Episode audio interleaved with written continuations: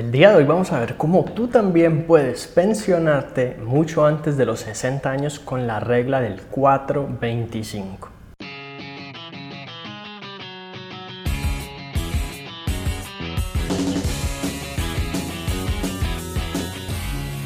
La triste realidad de la gran mayoría de las personas, sobre todo en Latinoamérica, es que simplemente la cantidad de gente proporcional a la población que verdaderamente trabajó durante su vida y se llega a pensionar es muy pequeña. Son muy poquitos los que pueden llegar a disfrutar de una pensión. Y el hecho de que muchas personas jóvenes de hoy en día estén pensando de que para llegar a los 60, 65 años probablemente ni, ni siquiera lo van a lograr, se van a morir el día de mañana o va a ser muy difícil o el gobierno pone cada vez más trampas y problemas y dificultades.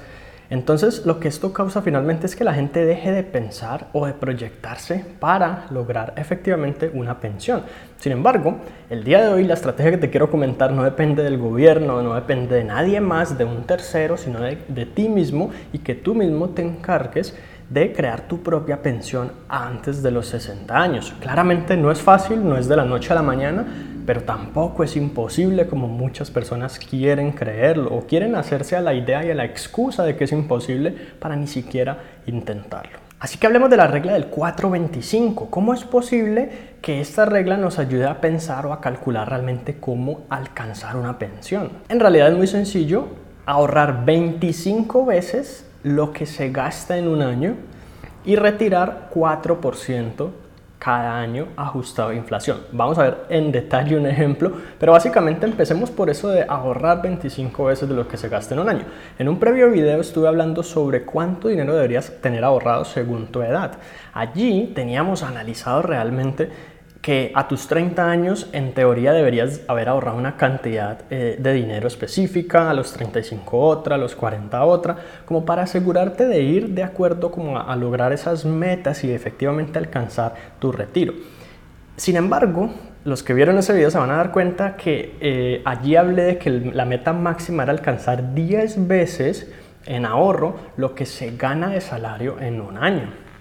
Y aquí estamos hablando de que son 25 veces lo que se gasta en un año. Entonces realmente parece lo mismo, pero no es porque lo que yo me gasto en un año no es necesariamente igual a lo que yo me gano en un año. De hecho, en los salarios consideramos, en los previos videos también de, de los que hemos hablado de eso, un ahorro porcentual del 10%, un, un, porcentaje destinado pues a lo que es diversión y entretenimiento, otros para deudas, probablemente ya en el momento de pensionarte ya has saldado muchas deudas, si estabas pagando una casa ya terminaste de pagarla, si estabas aportando a seguridad social para pensión pues ya no tienes que hacerlo porque ya estás pensionado y muchas otras cosas pueden cambiar. Aún así también puede haber gastos en ese momento que no haya el día de hoy. Así que pues básicamente calcular cuáles son tus gastos en un año o mejor, cuáles van a ser tus gastos en un año cuando ya estés pensionado, independientemente de la edad que escojas, que también vamos a hablar de la edad de pensión que podrías tener, realmente puede ser cualquiera, pues eso nos va a cambiar realmente la cifra. El caso es que tú deberías calcular realmente cuánto dinero deberías tener para cubrir tus gastos básicos, que no te falte, pero pues que tampoco te sobre. Y con, ese, con eso en mente, si lo calculas mensual, lo multiplicas por 12 y esa cifra anual es la que vas a multiplicar por 25. Esa es la meta de ahorro total en el que tú deberías tener una cantidad de dinero de, de ese monto invertida generando rendimientos e intereses a través del interés compuesto para efectivamente tú poder retirar el 4%. ¿Por qué el 4%? Porque se estima que aproximadamente los rendimientos de interés compuesto de una inversión con un portafolio lo suficientemente diversificado puede generar entre un 7 y un 10% dependiendo pues de la situación de cada país, pero pues es algo digamos posible en diferentes lugares y, es una regla como más o menos general que podemos tener en cuenta. Si generamos el 7% que es un promedio relativamente conservador de rendimientos y la inflación es del 3% que también es una, pues, una inflación relativamente conservadora, obviamente excluyendo a países como Venezuela o Argentina, pues simplemente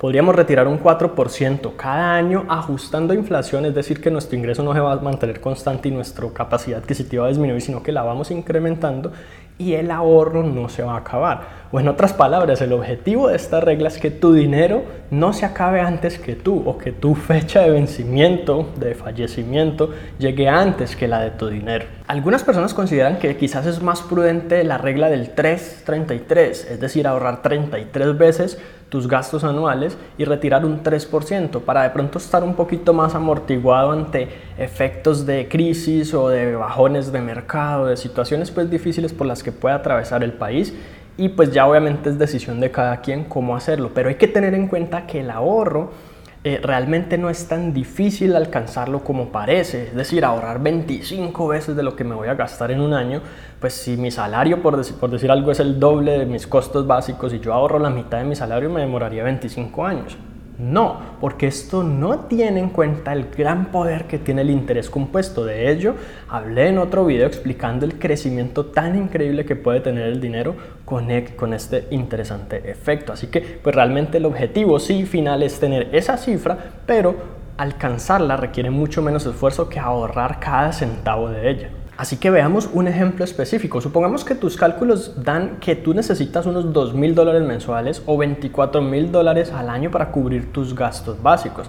Obviamente, esto es una cifra cualquiera, aleatoria, no importa. Ya sé que hay personas que van a comentar que en Colombia no es posible ganar tanto, que en Argentina no sé qué, que esto, que lo otro.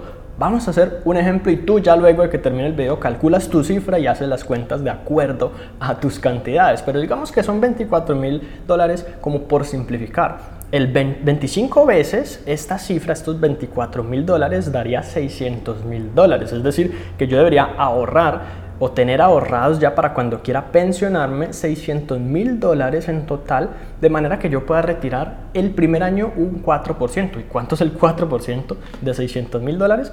24 mil dólares. Este 4% es lo que retiro el primer año en cuanto me haya pensionado.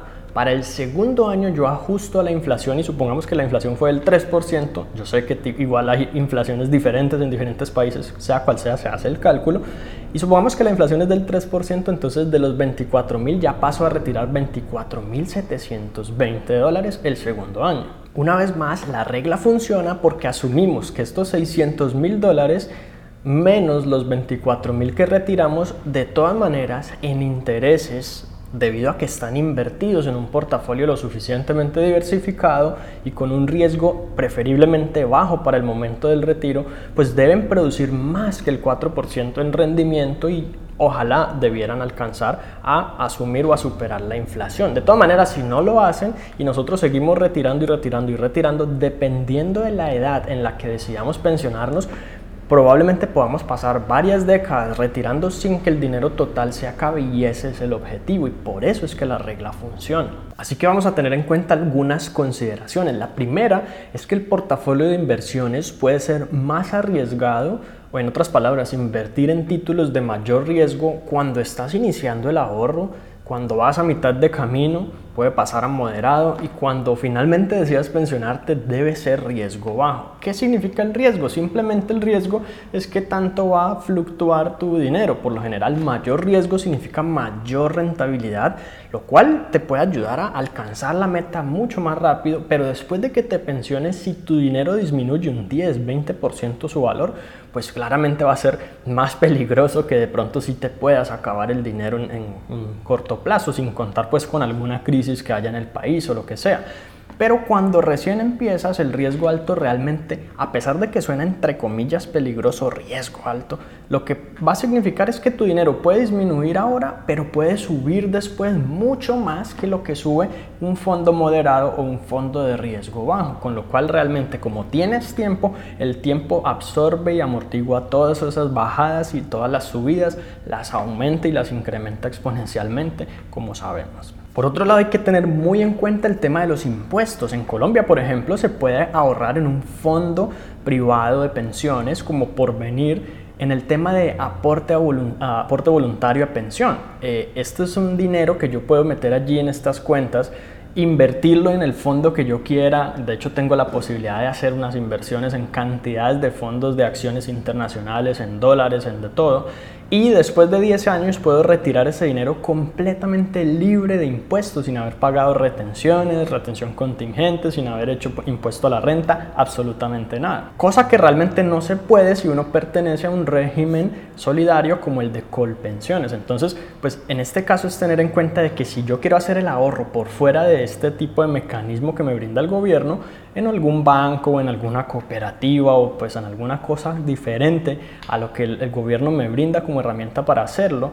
De hecho, pues que esta parte es como privada, así que pues no está como tan ligada al gobierno, pues yo debería tener en cuenta que a ese dinero tengo que pagarle impuestos y todo lo que yo aporte allá para mi pensión y ahorre para mi pensión debe ser dinero después de impuesto, por lo que ya pues tú deberías analizar cuál es el mejor caso, informarte con algún contador, alguien que te asesore de realmente cuál es la mejor opción para ti, de manera que pues no todo el dinero que quieras ahorrar para pensión se te vaya una gran porción en impuesto porque pues no es justo. Otra consideración es la edad. Si tú tienes 40 años y te quieres retirar a los 50 años, pues lograr el objetivo de ahorrar 25 veces tus gastos pues va a ser un verdadero reto en 10 años. Una vez más, no es imposible. Es un poquito más difícil y requiere más trabajo inteligente y identificar oportunidades de apalancamiento. Pero si tú empiezas a los 25 años, muy seguramente tendrás más tiempo y tendrás más posibilidades de efectivamente lograrlo. Así que la edad que tú escojas finalmente para retirarte, que fuera antes de los 60, 65, 62 años, sea cual sea la edad de pensión legal en el país, pues va a depender de cuánto tiempo te queda disponible y de todas maneras si no te queda tiempo disponible para retirarte antes de los 60, pues no importa. Apúntale entonces a que esta sea una herramienta que te permita incrementar la pensión naturalmente que te va a dar el gobierno como tal. Y allí es donde hay que considerar también algo. Si tú por alguna razón llevas trabajando mucho tiempo y, has aportado seguridad social y tienes una pensión obligatoria que si cumples las semanas vas a efectivamente a lograr cuando, te, cuando llegues pues la edad eh, legal de pensión, pues allí vas a tener otro ingreso que probablemente vayas a calcular teniendo en cuenta la brecha pensional, es decir, aproximadamente un 60 a 70% de del ingreso final que tuviste, es decir, del último salario, va a ser tu primera pensión. Entonces, ese es un ingreso que ya puedes considerar que se deduce de los 24 mil dólares que calculamos como ejemplo y entonces ya tu meta no son 24 mil. Si por ejemplo esa pensión del gobierno fueran mil dólares mensuales, entonces ya son 12 mil que yo no tengo que conseguir por mi cuenta y por lo tanto la meta se va a disminuir. Lo mismo si yo cuento con un negocio para el momento en que me voy a pensionar que me entrega 500 dólares mensuales como dividendos o si yo tengo unas propiedades raíces que me generan como alquiler otros 500 dólares, entonces yo con esas cosas ya tengo esa meta lograda y puedo ahorrar cualquier cantidad y todo eso simplemente va a irse para mi libertad financiera, mis gustos, mis viajes, lo que yo quiera disfrutar. Y por último, obviamente la palabra retirarse o pensionarse no significa necesariamente que tú vayas a dejar de trabajar, a dejar de fortalecer tus fuentes de ingreso, a dejar de crear otras fuentes de ingreso, a vender tus negocios y a dejar de recibir dinero por ellos y muchas otras cosas. Especialmente si te retiras joven o te pensionas joven, tú puedes seguir teniendo un empleo. De hecho, por lo menos en países como Colombia es perfectamente legal estar pensionado y tener ingresos de otro empleo. Solo que igual pagan impuesto y pagan seguridad social con todo lo que tiene que ver con salud eh, y lo demás excepto pensión. Entonces, pues digamos que es importante saber que igual pensionarse es solamente recibir la cantidad de dinero suficiente para cubrir tus gastos y no preocuparse por tener que trabajar o no. En otras palabras, si tú simplemente decides no trabajar más, ya tus gastos básicos estás, están cubiertos y esa es la libertad financiera, realmente con ingresos 100% pasivos. Ya tú verás si quieres seguir creciendo y probablemente si ya has desarrollado como una ética de abundancia y de crecimiento y de prosperidad, probablemente lo sigas haciendo. La clave de todo esto es tener la matemática clara, saber cuáles son los números, cuáles son las metas que yo debo alcanzar, ¿Cómo puedo proyectarme para lograrlo? ¿Qué se requiere en principio para conseguir un objetivo tan aparentemente ambicioso como este?